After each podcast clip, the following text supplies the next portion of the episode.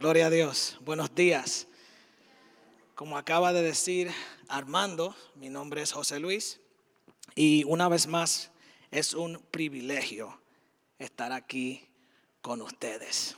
Wow, qué silencio, ¿no? Es aterrador estar acá arriba. Ustedes ni se lo imaginan. y les confieso que no es de mis cosas favoritas.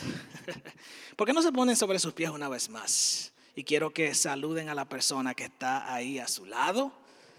Hagan un poco de ruido.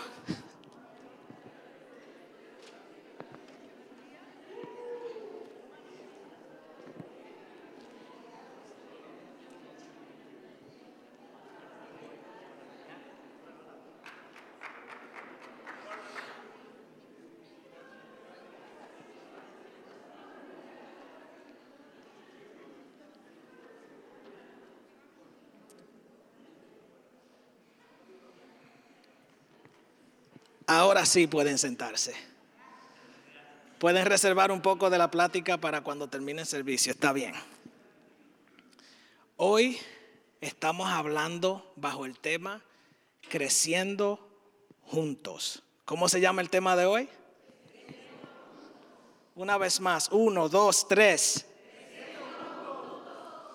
Amén.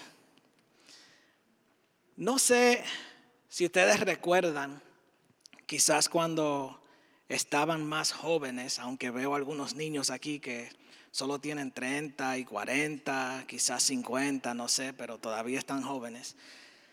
Pero no sé si recuerdan quizás con entusiasmo alguna vez en sus vidas cuando pensaban en qué querían ser o qué función querían ejercer, ya sea como profesión, o en cualquier área de la vida. Mi hijo menor, Daniel, tiene siete años, pero ya él sabe lo que quiere ser. Él quiere ser piloto. Y uno de los juguetes que él recibió como regalo durante la Navidad fue un avión con el cual anda correteando toda la casa, haciendo ruido, y imaginándose que él es piloto y me muestra siempre cómo se aterriza un avión y cómo despega. Y, y también me cuenta todas las partes que tiene un avión que yo ni siquiera puedo mencionárselas a ustedes, pero él se sabe los nombres. Y eso es lo que, lo que hace en YouTube Kids. Cuando tiene su iPad, está mirando videos de aviones y cómo funcionan y cuáles son sus partes. Es interesante, ¿no? Y eso me recuerda a mí también en mi niñez, que alguna vez yo quise ser bombero como mi papá.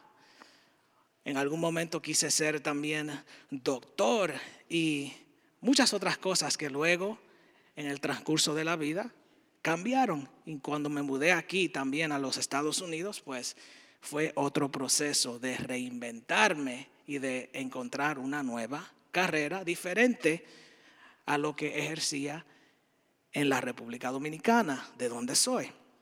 Pero la cuestión es esta, todos queremos ser algo. Todos queremos ser como alguien. Y interesantemente en la vida cristiana, cuando nosotros conocemos a Jesús, no solo nos enamoramos de sus pasos, sino que también ese mismo deseo de ser vuelve a nacer y esta vez queremos ser como Jesús.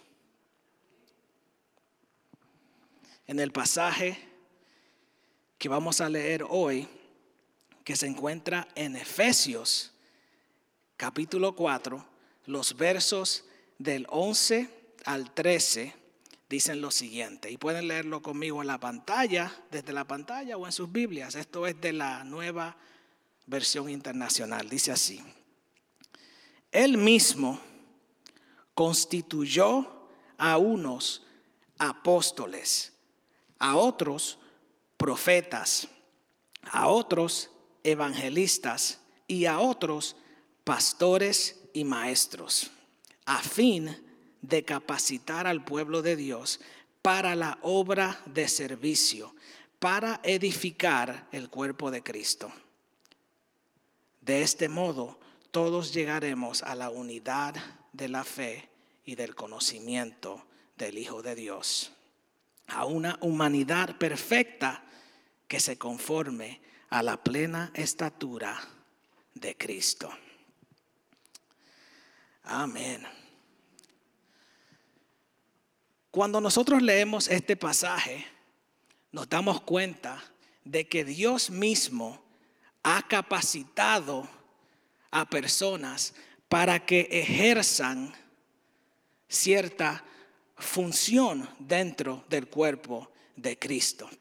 Y así como quizás nos preguntábamos en alguna vez, alguna vez en nuestras vidas de qué íbamos a hacer ahora dentro del cuerpo de Cristo, muchos nos preguntamos ¿Qué quiere Dios que nosotros seamos para Él? ¿Qué función quiere Dios que nosotros ejerzamos dentro de su pueblo, dentro de su iglesia?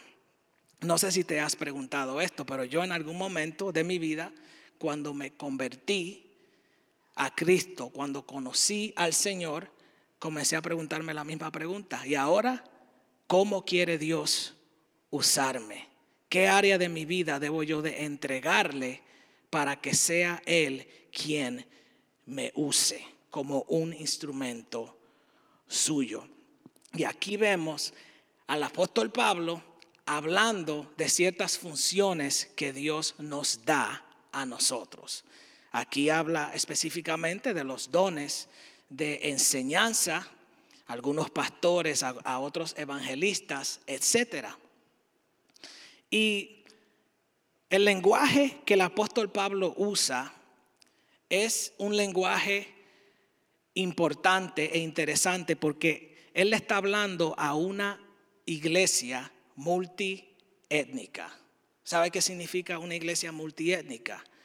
Es una iglesia que está compuesta por personas de diferentes países con diferentes idiomas por ejemplo, nosotros somos una iglesia multiétnica y aunque, aunque nosotros hablamos el idioma español, tenemos expresiones que son distintas, son diferentes. Incluso a veces nos podemos meter en problemas porque usamos palabras que, eh, digamos, para los dominicanos no es una mala palabra, pero para un boricua o una persona de Ecuador o de México, bueno, eso puede ser que signifique algo diferente. Yo yo he estado en esos aprietos anteriormente. Yo creo que algunos de ustedes que me miran y, se ríen eh, han estado en esa situación, ¿no? incómoda, donde usas una palabra que para ti no significa nada malo y de repente para ellos es como, ¡Ah!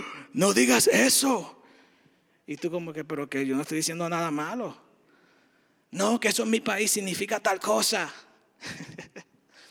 Porque somos una iglesia multiétnica y nosotros tenemos que enfrentar esas diferencias, ¿no? Y bueno, aunque somos una iglesia multiétnica, como la iglesia a la que Pablo le está hablando, tenemos un llamado. Un llamado que trae unidad en nuestras diferencias. Un llamado que nos acerca a Dios como sus hijos, que nos da un propósito común, que nos da una visión que podemos compartir entre todos. Y eso es exaltar a Dios, alabar a Dios, servir a Dios. Dentro de esa iglesia multiétnica, vuelvo a repetir, hay diversos dones. Y esos dones nos han sido dados para un propósito específico. Según el texto, podemos ver que esos dones, según las palabras del apóstol Pablo, son para capacitar y para edificar.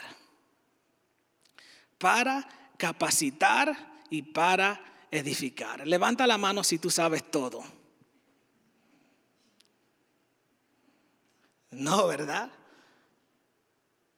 Aunque yo conozco algunas personas que sí creen que lo saben todo. Pero por causa de que nosotros siempre estamos en este círculo perpetuo de aprendizaje, siempre debe de haber espacio en nuestras vidas para ser edificados, para crecer, para aprender. Y los dones que Dios nos ha dado, precisamente eso hacen. Nos edifican, nos ayudan a crecer. ¿Y cómo se llama el tema de hoy? Creciendo juntos. Algunos de ustedes están despiertos. Oh, Dios tenga misericordia. Mentiras, mentiras, tranquilo. ¿Dónde está Luis? Oh, Luis, estás despierto. Eso es lo único que me importa. A Luis yo lo uso como señal. Si yo veo que Luis está cabeceando, yo digo, bueno, hay que cambiar esto. Esto no tiene sentido. Pero bueno, hermanos, Dios nos ha dado donos, dones para edificarnos y para capacitarnos, para que todos y cada uno de nosotros podamos servirnos unos a otros. Es lo que nos está diciendo el pasaje y para que podamos cada vez más asemejarnos más y más a Cristo. Amén. Ahora, el apóstol Pablo también usa un lenguaje, dos metáforas específicas. La primera es que Dios está haciendo algo nuevo así como edificando un nuevo templo, como una nueva vivienda, un nuevo edificio. ¿Y por qué está Dios haciendo eso? ¿Y qué papel juegan los dones en esta nueva vivienda? Bueno, según el pasaje, en esta iglesia multiétnica y algo que nosotros también teníamos en común con esa iglesia es que en algún momento nosotros estábamos físicamente vivos, pero espiritualmente estábamos muertos. Y cuando llegamos a Cristo, la luz de Dios nos iluminó y comenzó esa obra de redención en nuestras vidas. Pero tuvimos que mudarnos de aquel, vamos a decir, metafóricamente hablando, de aquel edificio donde vivíamos anteriormente, de aquella antigua vivienda donde el propietario era Satanás.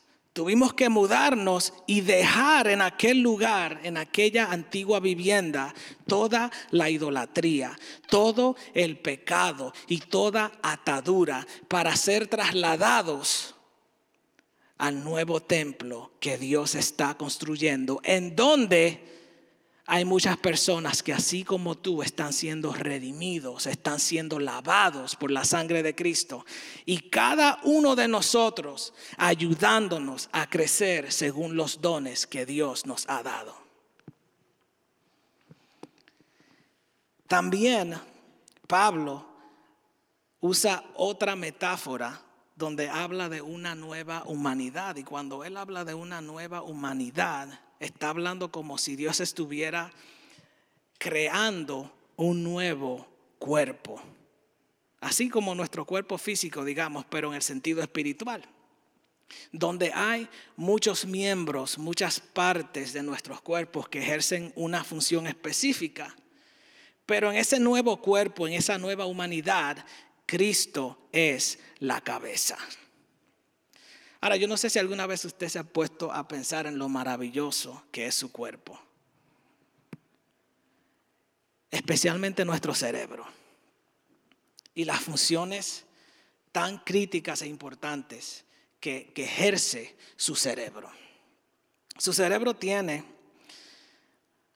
varias áreas y unas de ellas son, por ejemplo, la corteza este, sensorial, y también la, corteza motora.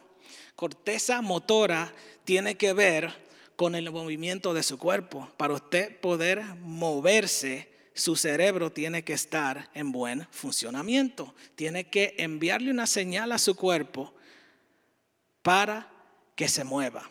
Incluso también en esa eh, corteza sensorial pues está ligada a todos nuestros sentidos, lo que vemos, lo que escuchamos, ¿ok? El olfato, etcétera. Y es algo sumamente interesante porque si consideramos lo que Pablo está diciendo, que somos un nuevo cuerpo, pero que Cristo es la cabeza, entonces significa que la función de la iglesia es moverse conforme a la voluntad de Cristo. La función de la iglesia es ver lo que Dios quiere que tú veas. La función de la iglesia es escuchar lo que Dios quiere que tú escuches. La función de la iglesia es ir en pos del propósito que Dios tiene para tu vida. Cristo como cabeza, Cristo al mando. Entonces el apóstol Pablo nos da un reto, nos da el reto quita y pon. Nos habla así como de una vieja vestimenta que nosotros tenemos que quitarnos, debemos de despojarnos de esa antigua vestimenta. ¿Cuál es esa vestimenta? La vestimenta del pecado y ahora entonces, después que nos quitamos, nos quitamos esa vestimenta, nos vestimos de santidad, nos despojamos del odio y nos llenamos de amor. Nos despojamos de la falta de perdón y de resentimiento y perdonamos. Y así poco a poco vamos siendo transformados. Y esto es un proceso. Yo ya soy perfecto, ustedes no, les falta mucho. Mentira. Es mucho lo que me falta. Yo tengo una lista que no tiene final. Y creo que muchos de ustedes saben. Pero el reto quita y pon. Entonces, el propósito de los dones es precisamente ayudarnos en ese reto. El propósito de los dones mientras, mientras nos edificamos los unos a los otros, es seguir creciendo y seguirnos despojando de aquella antigua vestimenta. Amén. ¿Cuántos me están entendiendo? Gloria a Dios. ¿Alguna vez has pensado en cuál es tu don? ¿Qué don te ha dado Dios a ti? Aquí específicamente en este pasaje nos habla pues de evangelismo, de pastores, de maestros, pero hay otros dones. Y para aquellos que les gusta tomar notas durante los servicios o las prédicas, pueden ver a Romanos capítulo 12. Ahí te presenta otra lista de dones. Romanos capítulo 12. También Primera de Corintios capítulo 12 te habla de otra lista de dones. Unos dones que tienen que ver con enseñanza y otros dones que son espirituales, que tienen que ver con lo metafísico, con aquello que trasciende todo lo físico y toda materia. Por ejemplo, el don de la fe, el don de la sanidad, diversas lenguas, etcétera. Pueden ver esos pasajes cuando tengan tiempo. ¿Cuáles son tus dones? ¿Alguna vez has indagado sobre eso? Es importante que lo sepas, porque cuando tengas la respuesta a esa pregunta, entonces vas a ser más efectivo en el cuerpo de Cristo. Y vas a poder no solamente seguir creciendo, sino también vas a poder ayudar a crecer a otras personas también. Amén. Perfecto. Ahora pónganse de pie otra vez, pero esta vez quiero que, se estrechen un poco. ¿Ok? Estrechense un poco. ¿Ok? Pero no, no le peguen a nadie allá detrás tampoco. ¿Sí? Respiren, respiren. Perfecto. Mejor, ahora siéntense otra vez.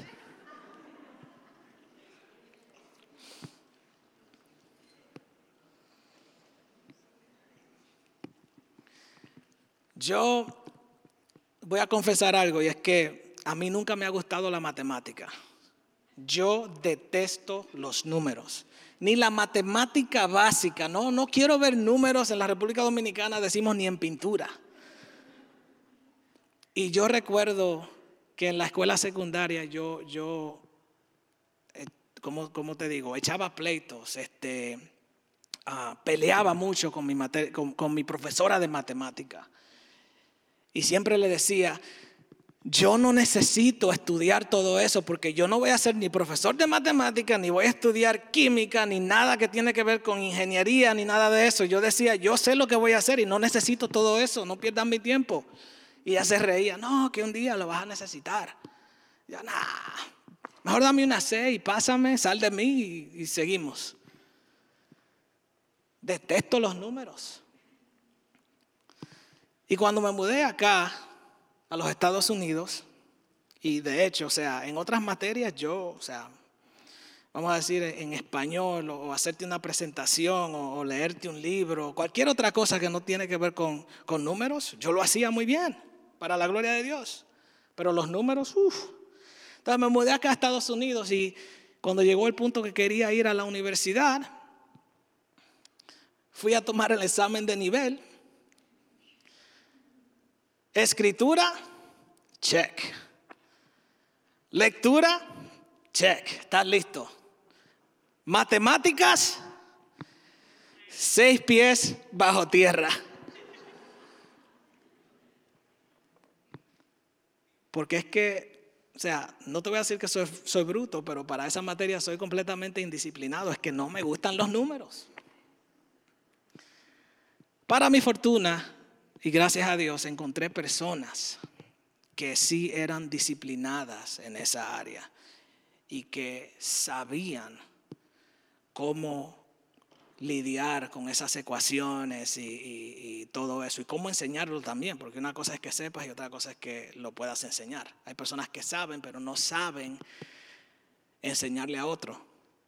Y Dios puso personas incluso dentro de la iglesia con ese don de enseñanza que tuvieron paciencia conmigo que se reunían conmigo semanalmente en una cafetería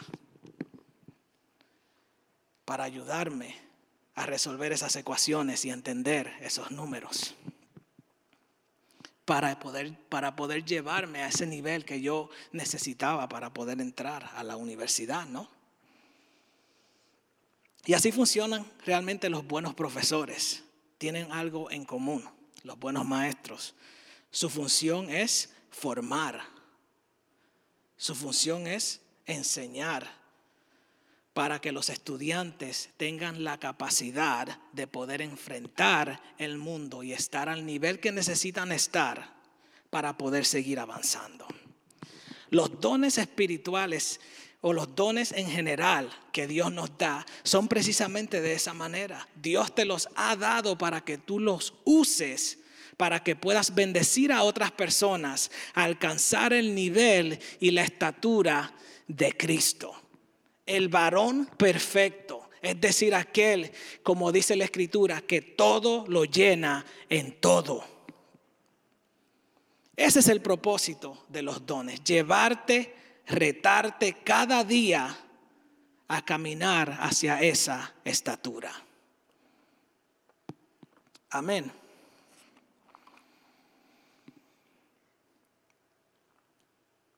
Y algo que no podemos escapar es lo siguiente, todos estamos siendo formados.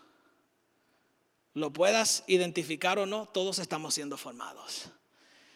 Toda la música que tú escuchas está programando tu cerebro, está poniendo pensamientos en tu mente. Todos los shows de televisión que tú ves no son solamente puro entretenimiento, están dejando algo, están sembrando una semilla en tu corazón y te están formando para que seas algo o alguien.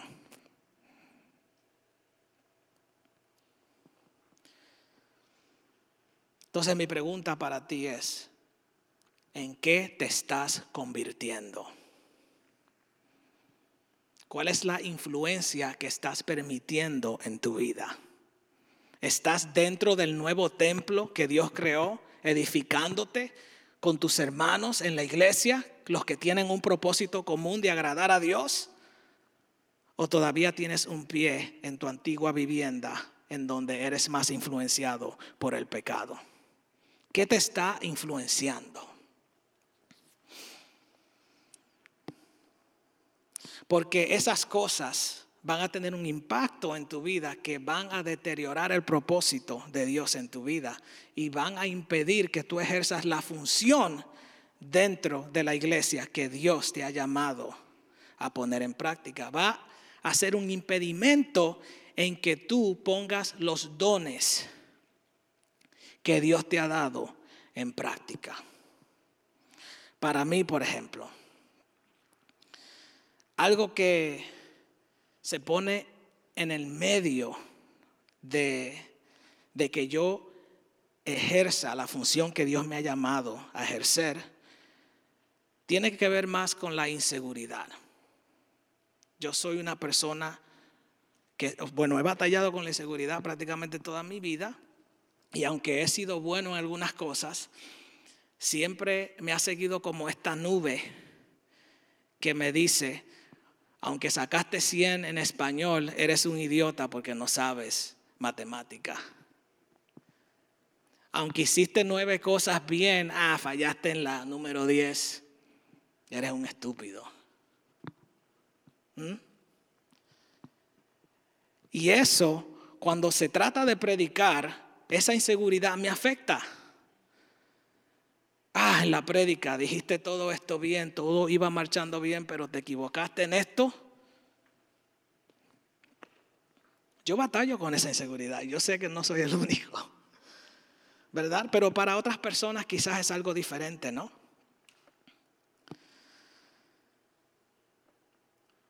Hubo alguien por ahí que dijo, todos somos genios, pero si juzgas la habilidad de un pez de trepar un árbol, vivirá toda su vida pensando que es un idiota. Lo que quiero decir es que a veces nosotros también nos comparamos a otras personas. La comparación es otro aspecto que también se entrepone en que nosotros podamos ejercer nuestra función eficientemente.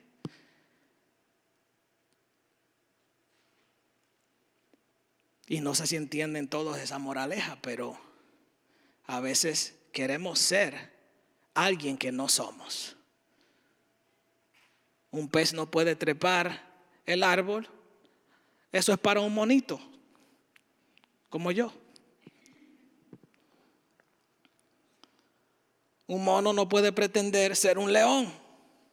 Y así sucesivamente. Pero cada función es importante. Y todos tenemos una función a ejercer.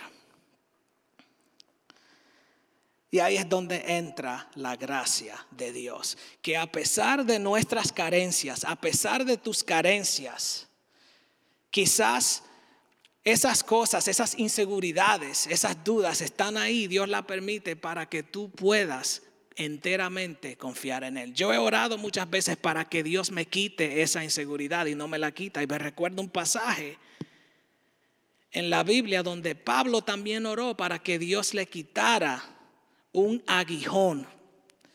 Es la palabra que usa. Algo, un, impedimento, algo que no le permitía a él ser perfecto. Y Dios no le contestó su oración, sino que le dijo, bástate mi gracia, porque mi poder se perfecciona en tu debilidad.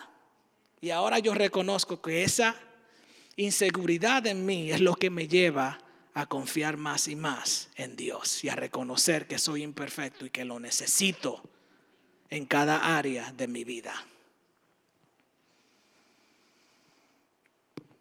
Y yo le doy gracias a Dios de que ha puesto personas a mi lado que me han ayudado a crecer. Que donde yo he tenido alguna carencia o debilidad, otra persona dentro de la iglesia tiene una fortaleza en esa área y viceversa. Y así he sido edificado y he podido también edificar a otras personas. Ya voy terminando, puede pasar la banda, por favor.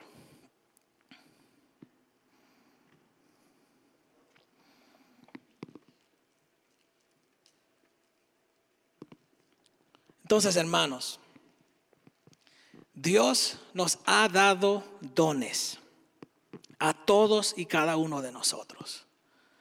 Los estás usando. sabes cuáles son tus dones. Estás tratando quizás de ejercer alguna función que no te corresponde. Porque quizás es en otra área. Independientemente, yo sé que tienes un don y tú tienes algo, tú posees algo que alguien más necesita.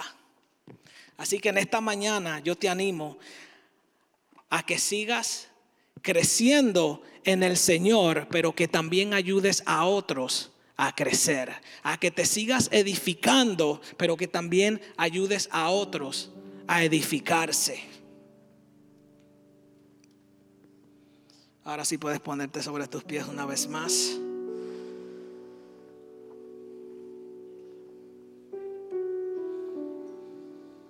Cierra tus ojos conmigo un momento. Padre, gracias. Gracias porque tú has determinado, Señor, que todos podamos ejercer una función dentro de tu cuerpo. Gracias por todas las personas, Señor, que han sembrado, Señor, una semilla espiritual en nuestros corazones para que nosotros podamos seguir creciendo en ti y convirtiéndonos cada día más en tu Hijo y conformándonos cada día más a tu palabra. Tatúa, Señor, estas palabras en nuestros corazones, Señor, ayúdanos a recordar que tú nos elegiste y que tú tienes una función para nosotros. Y ayúdanos, Señor, no solamente a pedirte perdón cuando fallamos, sino también, Padre, a perdonarnos a nosotros mismos y a mostrarnos también esa gracia que tú ya nos has mostrado y esa paciencia también, sabiendo que es un proceso. Gracias, Señor. En el nombre de Jesús. Amén.